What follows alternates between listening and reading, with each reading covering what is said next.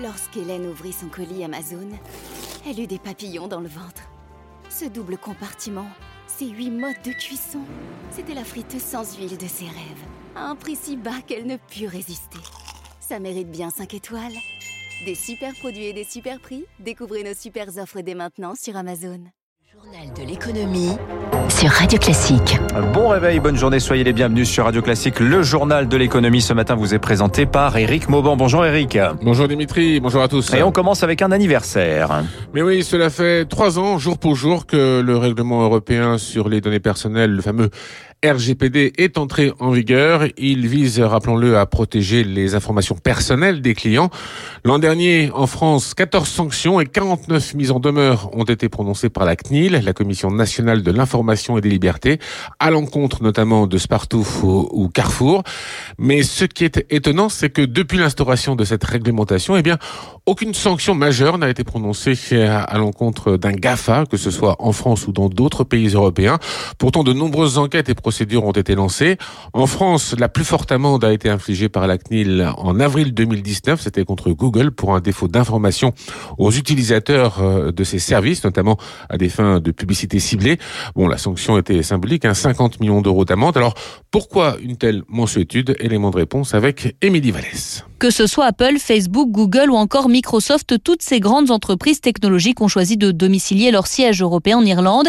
Et donc, c'est le gendarme irlandais de la protection des données, le DPC qui est chargé de leur faire respecter les règles et de les sanctionner en cas de manquement. C'est ce qui est prévu avec le principe de guichet unique.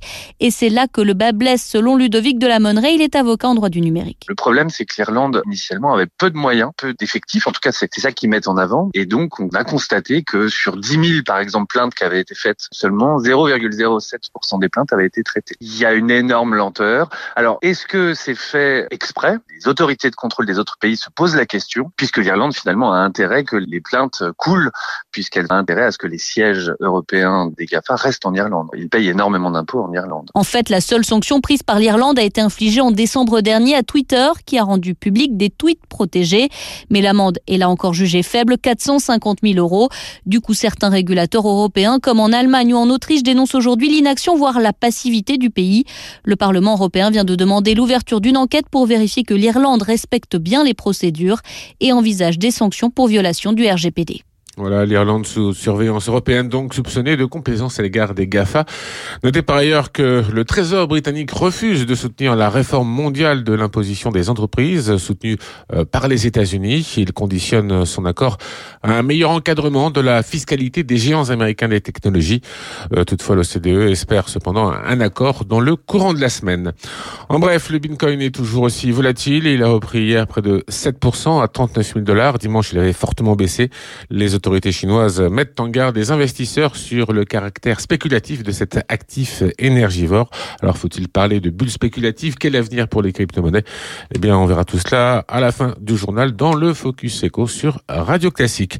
Et puis dans l'actualité aussi de ce mardi, à retenir une mystérieuse bataille de communication, cette fois autour des vaccins, des personnes avec une très forte audience sur les réseaux sociaux, ce qu'on appelle des influenceurs contactés pour publier des informations remettant en doute l'efficacité de Pfizer.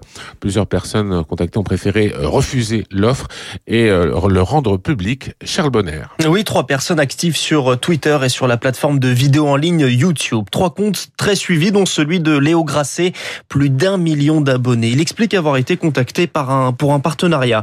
C'est très bien payé, le budget est colossal, leur promettons, mais la consigne est claire, il ne faut pas le dire. Cette agence, nommée Phase, ajoute celui qui paye veut rester anonyme. Le contenu du message vise à expliquer que le vaccin Pfizer est plus mortel que l'AstraZeneca et surtout que le vaccin russe Sputnik V, ce que les médias traditionnels voudraient cacher. Intrigués, les influenceurs contactés regardent l'adresse de cette agence de com. Elle est à Londres, mais l'adresse correspond à celle d'un centre d'épilation au laser.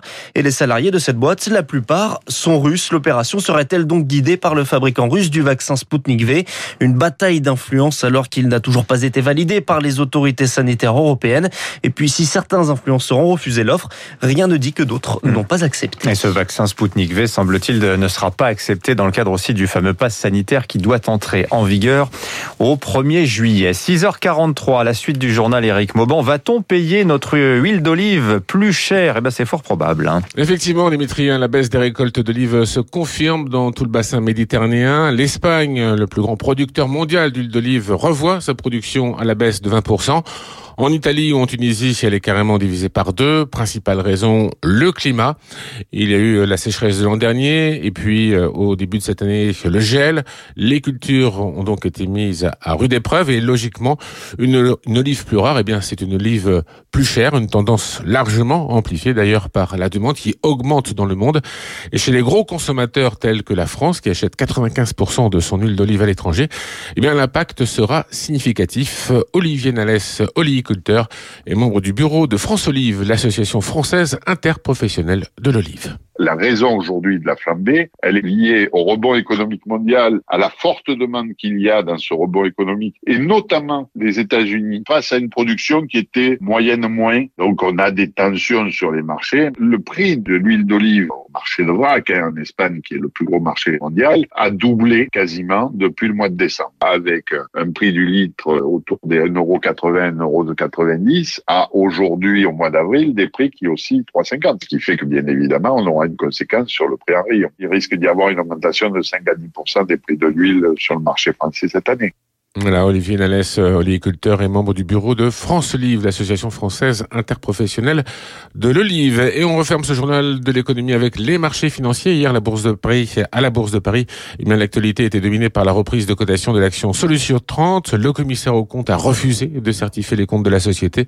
Elle faisait depuis plusieurs mois l'objet de rumeurs de liens avec euh, la mafia. Le flou qui entoure les comptes euh, a été sanctionné.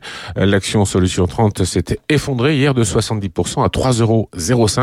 Écoutez ce qu'en pense Sébastien Féjean, c'est le directeur associé du cabinet de recherche ID Midcaps. Dans les récents scandales qu'on a pu euh, connaître en Europe, finalement, on se rend compte que c'est euh, principalement sur des marchés qui sont euh, non régulés, c'est-à-dire que c'est pas les marchés Euronext classiques euh, avec euh, finalement des contraintes qui sont fortes pour les entreprises cotées, j'entends.